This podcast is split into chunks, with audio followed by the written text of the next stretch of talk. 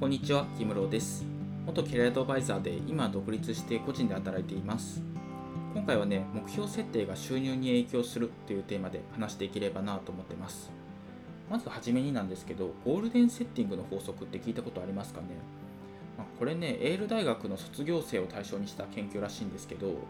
卒業後の目標っていうのを明確に書き留めた人っていうのがね、その卒業生全体の3%だけだったんですって。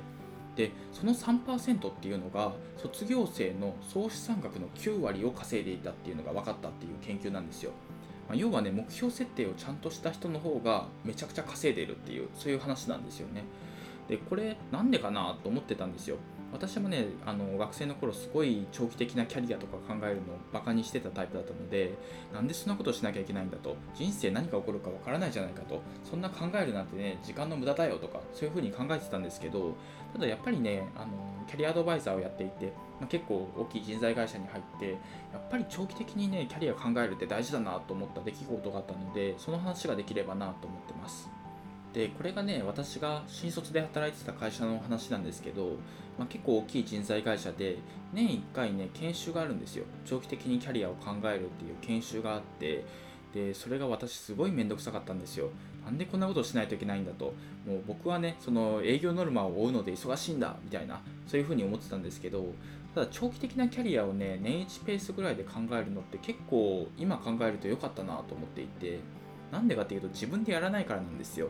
やっぱりねその仕事で忙しいとその長期的なキャリアを考える余裕なんてないしで平日はね疲れてるし寝たいし遊びたいし、まあ、リフレッシュしたいしっていうのがあるじゃないですか。だからもう長期的なキャリアを考えるってその自分の中ではねもう優先順位としてはもう超低いと。もう本当に時間があればもう本当に他にやることがなかった時に長期的なキャリアを考えてもいいかなぐらいのそういう感じだったんですよ。だからこそ会社に強制されないとそういうのを考えるきっかけってなかったんですけどただやっぱりね考えてみるとね絶対やった方がいいって思うんですよねなんでかっていうと無駄な努力をしなくてよくなるんですよまあ、無駄な努力っていうと、まあ、例えばねその自分のなりたい姿っていうのがあってそれに対してちゃんと正しい努力ができているかっていう確認だったりとか、まあ、向いてない仕事をねやり続けてる可能性はないかとかそういうのをね確認ができるんですよね。まあ、例えばそのぜひ考えてみてほしいんですけど、ま将来どういう状態になっていたいかと、まあ、例えば私の場合だと、まできれば10年後20年後に年収1000万稼いでたらいいなとか、ま、できれば、まあ、豪華客船とかに乗ってね旅行ができるようになっておきたいなとか、まあ、あわよくばその残業しまくりじゃなくって徐々に、まプライベートの時間を増やしていってとか、ま残業をできればしないでいくみたいななんかそういう状況になれたらいいなっていうのがね当初の目標だったんですよ。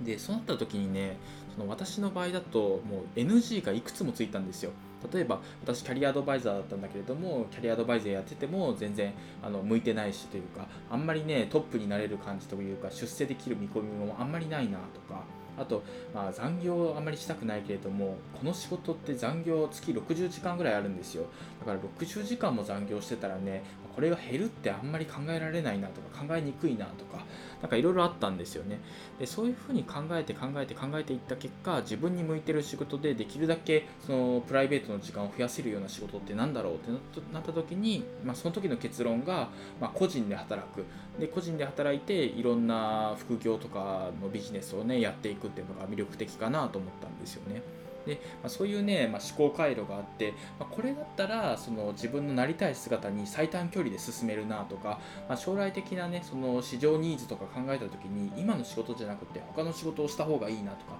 そういうのがねいろいろアイデアが浮かんだりするんですよね。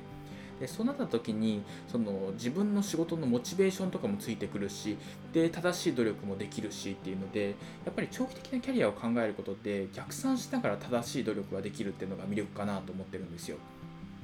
でぜひね皆さんも考えてみてほしいんですけど結構細かくね自分のなりたい姿っていうのを考えてみるといいですよ。もう例えば、まあ、子供が何人いてとか、まあ、あの費用はどれくらいかかってとか、まあ、将来どういうことがしたくってとか残業時間はどれくらいがよくってとか、まあ、どういうふうに働きたくってとかもう本当にたくさんいろいろ考えてみてほしいんですけど、あ、ぜひよければねその目標設定の仕方とかをね Google で調べてみてください。絶対いいのがいろいろ出てきます。一人でねできないなっていう人はねポチビルキャリアとかね有料のキャリア相談のサービスがあるのでそういったところでね協力してもらいながら長期的なキャリアをね考えてみるといいかなと思ってます。